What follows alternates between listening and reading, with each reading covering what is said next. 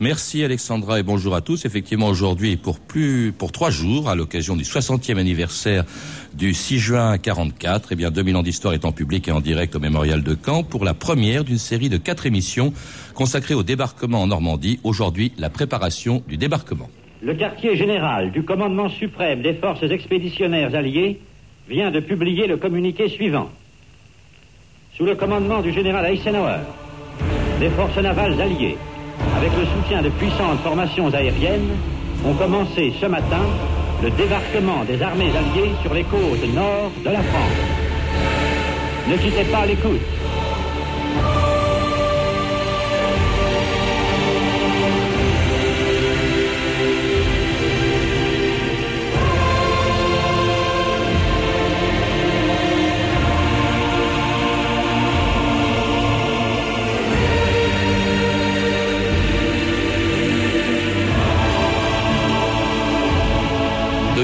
2000 ans d'histoire.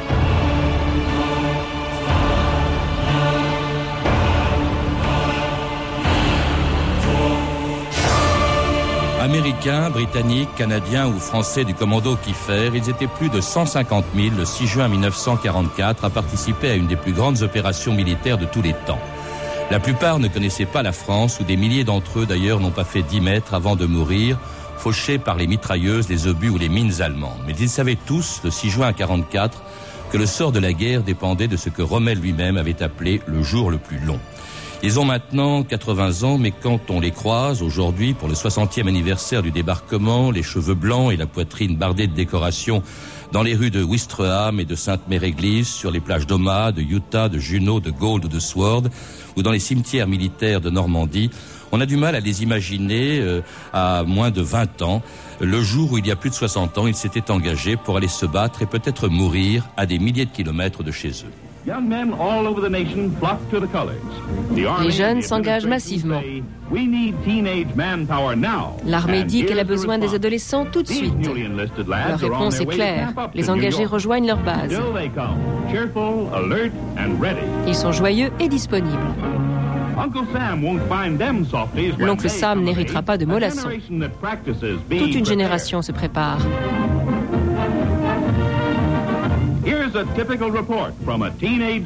Voici le témoignage d'un adolescent. J'ai 19 ans. Avant, j'étais portier au Radio City Music Hall. En deux semaines, j'étais caporal. J'ai fait l'école des sous-officiers et je viens d'être promu sous-lieutenant.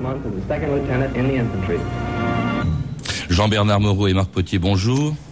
Alors ni vous euh, ni nous ne savons ce qu'est devenu cet Américain que l'on vient d'entendre en 1942. Il est peut-être aujourd'hui dans les rues de Caen où nous nous trouvons ou dans un des cimetières militaires de Normandie ou tout simplement d'ailleurs en Amérique au milieu de ses enfants, aux petits-enfants ou arrière-petits-enfants pour leur raconter le 6 juin 44. Mais avant d'en parler nous-mêmes vendredi dans 2000 ans d'histoire, j'aimerais qu'on rappelle d'abord ce que fut la préparation de ce débarquement qui est une opération tellement gigantesque qui a mis en jeu tant de moyens euh, matériels et humains euh, qu'il a fallu des mois et même des années pour la préparer. Dans un livre que vous venez de publier aux éditions du Mémorial de Caen, euh, Jean-Bernard Moreau, vous dites vous-même que Churchill, dès 1940, avait envisagé un débarquement en France. C'est exact. Dès le mois de juillet 1940, après la défaite de Dunkerque et le rembarquement des troupes britanniques, le Premier ministre anglais envisage de revenir sur les plages de Normandie pour euh, participer à la libération de l'Europe.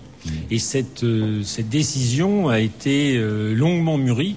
Et c'est en 1944, ce n'est finalement que l'aboutissement de cette euh, affirmation qui, à l'époque, pouvait paraître très prétentieuse, voire provocatrice, puisque l'Angleterre était bien seule à ce moment-là. Oui, et non seulement était seule, mais c'est à l'automne 40 que Churchill dit ben, nous allons débarquer en, en, France. Il faut rappeler qu'à ce moment-là, c'est la bataille d'Angleterre, et c'est l'Angleterre qui est menacée d'une invasion allemande.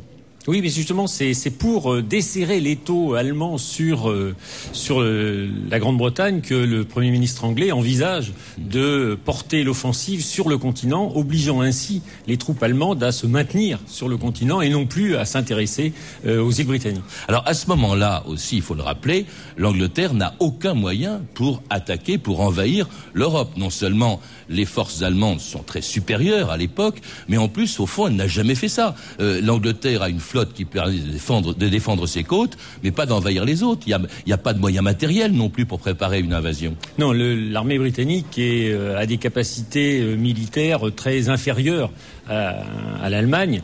Et c'est bien pour ça que rapidement, le, Churchill se tourne vers les États-Unis, euh, conscient que la puissance industrielle américaine sera capable de fournir euh, le matériel nécessaire pour euh, organiser cette invasion du, du, continent européen. Alors il y a aussi, je crois, dès 1940, Marc Potier, vous me confirmez ou non, mais je crois la création de nouveaux types d'unités militaires qui s'appellent les commandos.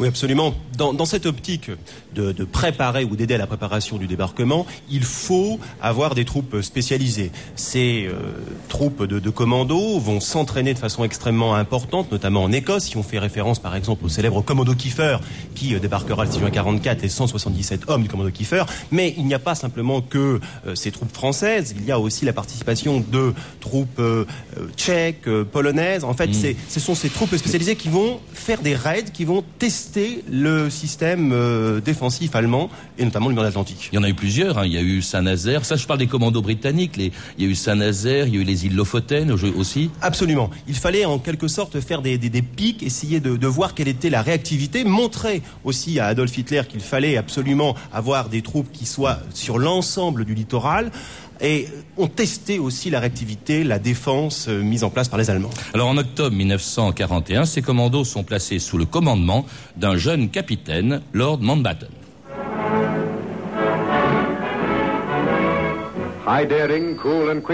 Audace, assurance et rapidité sont les qualités du nouveau commandant des opérations interarmées, Lord Mountbatten.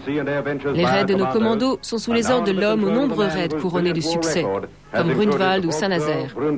Il est l'homme de la situation.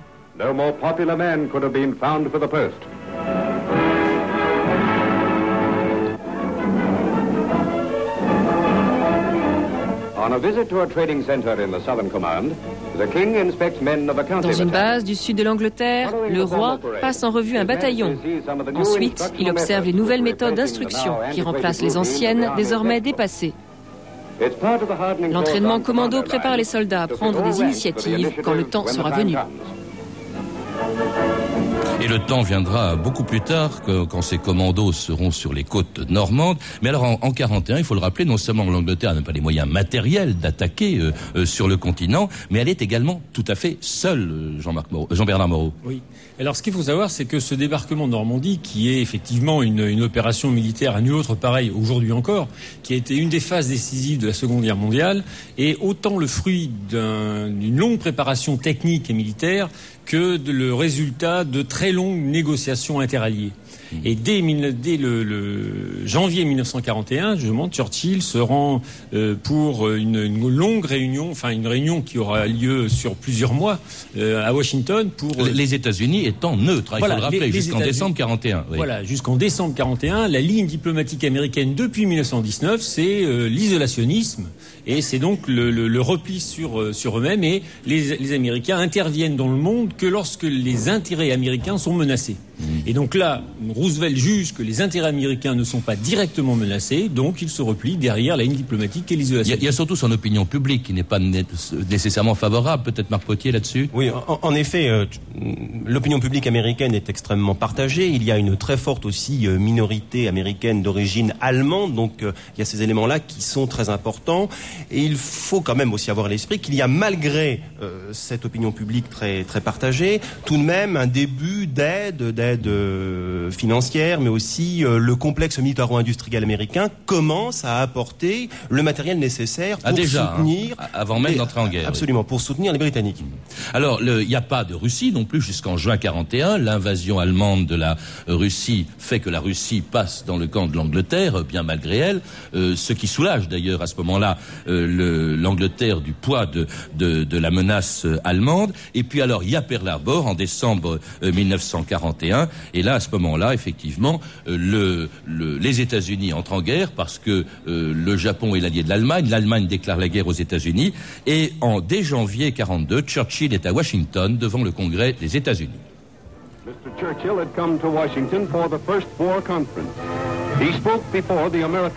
Monsieur Churchill est à Washington pour la première conférence sur la guerre. Il s'adresse au Congrès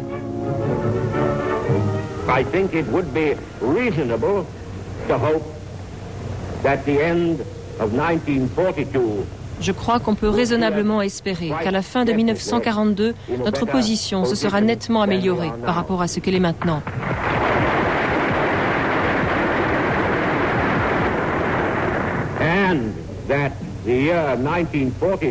Et on peut espérer que 1943 nous permettra de prendre l'initiative sur une grande échelle.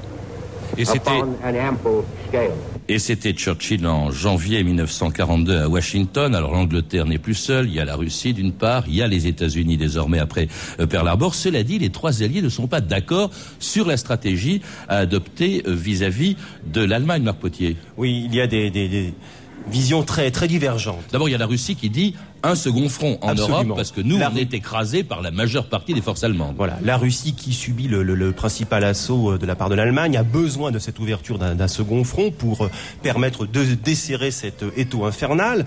Les, les Américains, eux, disent faut d'abord aller directement au cœur de la puissance allemande, donc faire un débarquement directement le plus près possible de la Rourde, ce cœur stratégique et économique de la puissance euh, et du complexe militaro-industriel allemand, tandis que les Britanniques, eux, ont plutôt l'idée qu'il faut faire des opérations de contournement, progressivement attaquer, notamment par la Méditerranée, afin euh, d'affaiblir progressivement l'Allemagne. Donc des visions très différentes, et il faudra progressivement trouver un accord. Parce que finalement, dans ce domaine, au début de leur intervention dans la guerre, les Américains finalement sont assez proches de la position russe. Ils sont prêts à attaquer euh, en, Europe, euh, sur le continent. Euh, et au fond, vous le rappelez d'ailleurs dans, dans, votre livre, Jean-Bernard Moreau, dès le mois, dès le début de l'année 42, le général Marshall, qui est le chef d'état-major des forces américaines, dépose un projet de débarquement en France. C'est pas encore la Normandie, mais c'est la France. Oui, oui. C'est-à-dire que le, ce voyage de Churchill à Washington en décembre 41 et son intervention devant le Congrès est un grand succès pour lui parce qu'il obtient dès janvier 42 la création d'un commandement euh, commun anglo-américain pour les opérations combinées, combinant les forces terrestres et les forces aéronavales. Et euh, Roosevelt va basculer euh, du côté des, des, soviétiques en acceptant l'intervention des forces américaines en Europe. Alors évidemment, là, les, les, divergences vont naître entre Churchill, qui vient de remporter une victoire diplomatique sur les Américains, euh, et, euh, et, Roosevelt, où euh, Churchill voudrait plutôt intervenir dans le centre de l'Europe, mm. parce qu'il a peur... Ce qu'il appelle le ventre mou de ventre mou de, de, de, la défense allemande, et puis il a peur aussi de, de, de, la propagation des, des forces russes en en, Europe, et il préférait débarquer sur les côtes de, la Yougoslavie alors que les, euh, les Américains, sur un plan plutôt militaire, pensent qu'un débarquement sur les côtes euh, occidentales de, sur le Pas-de-Calais même sur le Pas-de-Calais en fait, en fait c'était l'estuaire de la Somme et de la Seine serait préférable parce que ça permettrait un front de grande envergure. Alors ça c'est un plan qui s'appelait Sledgehammer, je crois, marteau pilon, euh, et alors qui était difficile à réaliser parce qu'il faut rappeler qu'à l'époque nous sommes en, en, en 1942 et il y a la bataille de l'Atlantique. Pour réaliser ce plan, il faut transporter des soldats américains, un million de soldats, je crois, d'Amérique en Europe. Et là, dans l'Atlantique, eh bien, c'est les sous-marins allemands qui font la loi. Marc Potier. Les, terribles U-boats, ces sous-marins, ces meutes de sous-marins qui vont causer des dégâts absolument euh, considérables donc euh, pour les, les, convois euh, donc quittant les États-Unis. Il faut donc d'abord remporter cette bataille de l'Atlantique et après permettre cet acheminement progressif de ces de ces convois. Et il faut avoir à l'esprit notamment ces fameux Liberty Ships, ces navires de liberté, ces cargos qui vont être construits à une vitesse absolument faramineuse. À la fin de la guerre, en moins de 12 jours, on est en capacité de construire un cargo dans un chantier naval euh, américain. C'est cette force-là. C'est pour transporter les forces. Alors pour transporter les forces, pour transporter le matériel, les véhicules, les chars, tout ce qui va être nécessaire pour préparer le grand assaut final, le débarquement. En tout cas, il y a beaucoup de sous-marins allemands encore dans l'Atlantique et c'est donc en très petit nombre, un très petit nombre d'Américains qui en 1942 sont les premiers à arriver en Angleterre. For the first time for 22 years, pour la première fois depuis 22 ans, les Américains défilent à nouveau à Londres. Leur tenue de combat, veste kaki, pantalon plus clair, camouflage, calot et bottes à semelles de caoutchouc. Le lieutenant-colonel Barnes, commandant cette unité, parcourt les rangs, vérifiant la tenue de ses hommes.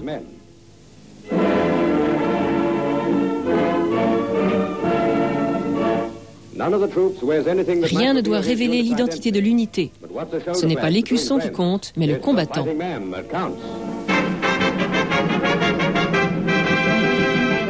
We did it before and we can do it again, and we will do it again. We've got a heck of a job to do, but you can bet that we'll see it through. We did it before and we can do it again, and we will do it again. We're one for all and we're all for one. They'll get a licking before we're done. Millions of voices are singing, singing as we march along. We did it before and we can do it again, and we will do it again.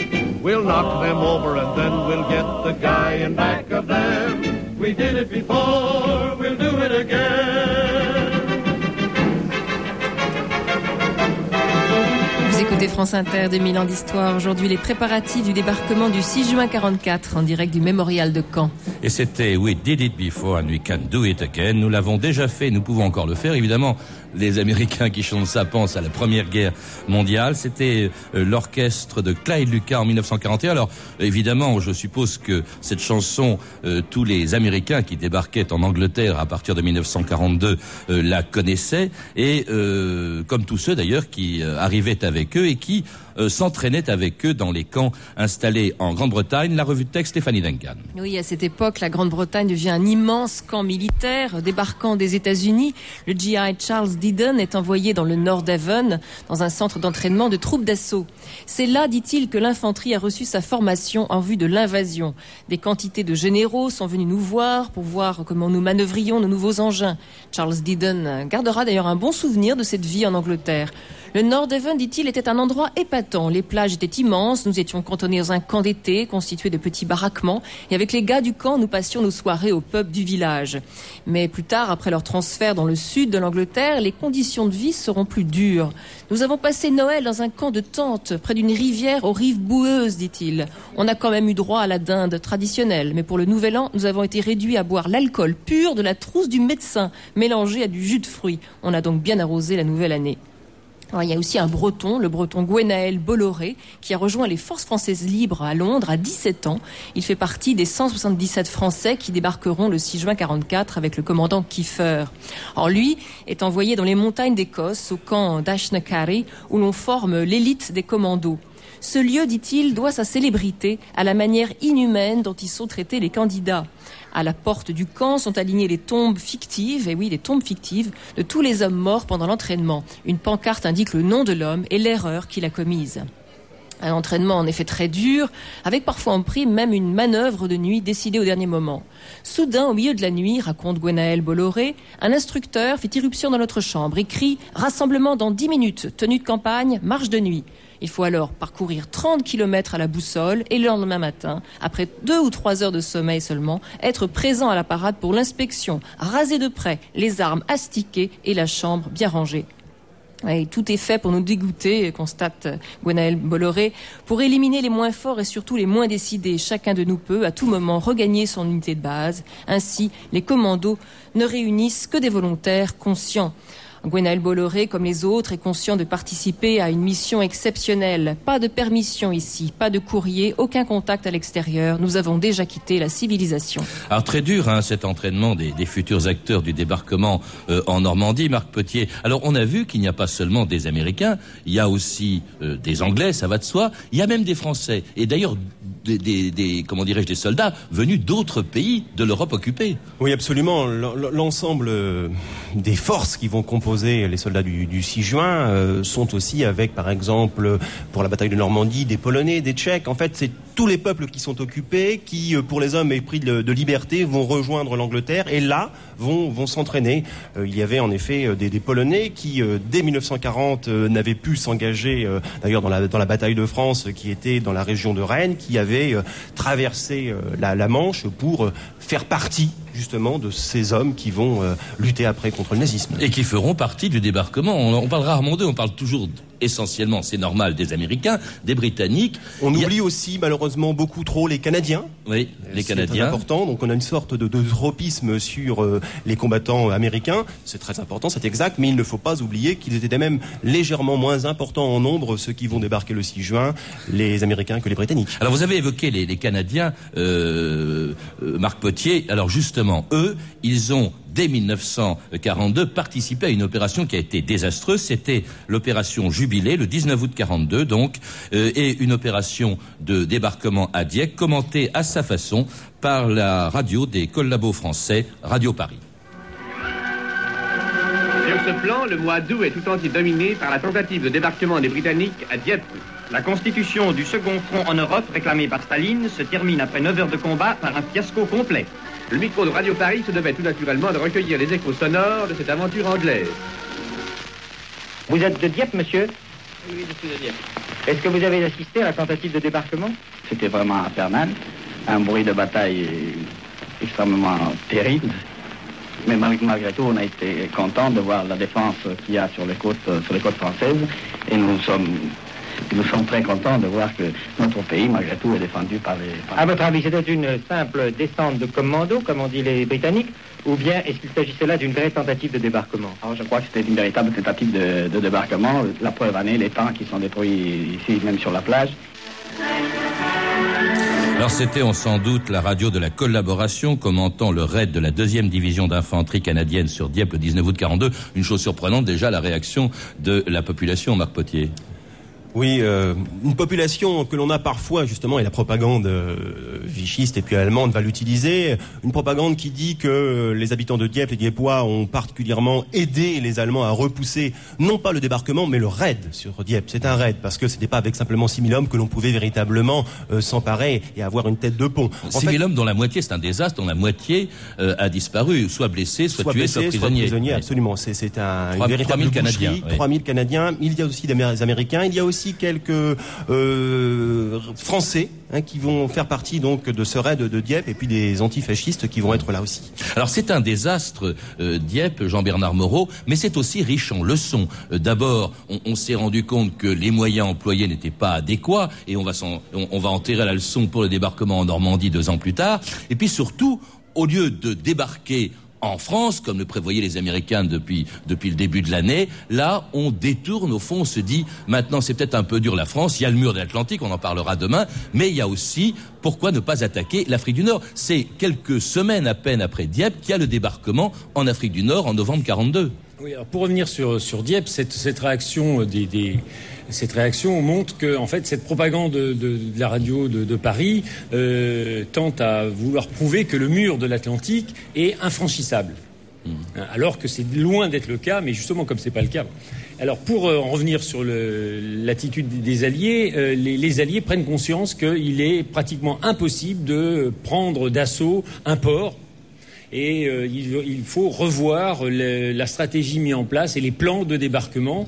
Et euh, dans cette attente-là, l'opération Boléro qui visait à acheminer, à traverser l'Atlantique, acheminer les hommes et les matériels en Angleterre, est ralentie au mois de juillet et c'est ainsi que commence l'opération Torch avec le débarquement en Afrique du Nord et le succès qu'il qu connaît avec 75 000 hommes. Et donc là, on voit que l'importance de l'armement envoyé et euh, le nombre d'hommes est nécessaire et pas forcément sur euh, de, des ports importants. Euh, Marc Potier, oui. Est-ce Oui. que ça veut dire qu'on a renoncé au débarquement en France? Non, pas du tout, mais on a appris beaucoup de choses. Dieppe est plein d'enseignements. On apprend qu'il faut un appui-feu très important. On apprend aussi qu'il faut utiliser les troupes aéroportées, ce qui n'avait pas été le cas à Dieppe. Donc ce sont tous ces enseignements-là qui vont servir aussi bien pour l'Afrique du Nord, mais en plus encore pour la Sicile et surtout pour le débarquement en Normandie. Mmh. Oui, autre chose non, sur, ce, sur cette affaire? Je rappelle quand même que dès 43, parce que à partir de l'Afrique du Nord, on envisage un débarquement en Italie, euh, et ça, ce débarquement va traîner en longueur, et c'est peut-être ça qui fait qu'on va revenir dès 1943 à l'idée d'un débarquement en Normandie, avec la création d'un organisme qui va le préparer dès 43. C'est le COSAC, hein, ça veut dire Chief of Staff of uh, Supreme Allied Commander, le chef euh, d'état-major du commandement suprême des Alliés, et c'est lui qui, en 43, décide non seulement le nom de code de la future opération débarquement en Normandie, Overlord, mais même le lieu. Dès 43, on décide que ça aura lieu en Normandie. C'est à partir de ce moment-là que la décision est prise et euh, la décision est surtout prise de débarquer non pas, euh, sur des, zones portuaires, mais au contraire sur des zones euh, dépourvues de ports parce que moins défendues. Et Lord Mountbatten disant nous débarquerons avec nos ports. Et c'est d'où l'idée de la création des ports artificiels. Oui, ça, on en, parle, on parlera demain. Alors, cela dit, c'est évidemment ultra secret. Cette opération dont nous allons parler demain et après-demain, cette opération de débarquement en Normandie, elle est approuvée, je crois, à la conférence de Québec au mois d'août 43, un an après Dieppe. Hein, oui.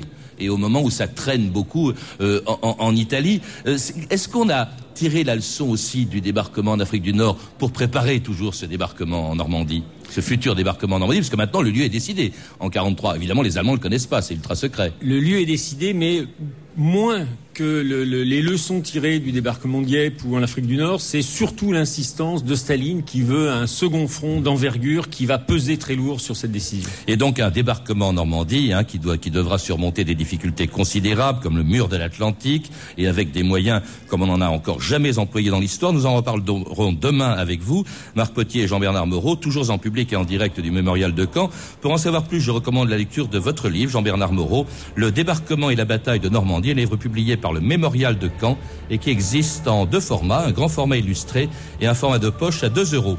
Vous avez pu entendre, euh, oui, vous avez tous ces renseignements et d'autres, vous pouvez euh, donc les avoir, et notamment le titre de beaucoup de publications qui sortent en ce moment, évidemment à l'occasion du 60e anniversaire du débarquement, euh, en, en étant en relation avec le service des relations avec les auditeurs au 0892 68 10 33, 34 centimes la minute, ou en consultant le site de notre émission sur franceinter.com. C'était 2000 ans d'histoire la technique à Caen, Éric Audra et Bernard Quentin, documentation et archivina, Virginie Bloctenet et Claire Tesser, Claire Destacant, Emmanuel Sherman, revue de texte Stéphanie Duncan, réalisation de Anne Kobilac. Une émission de Patrice Gélinet.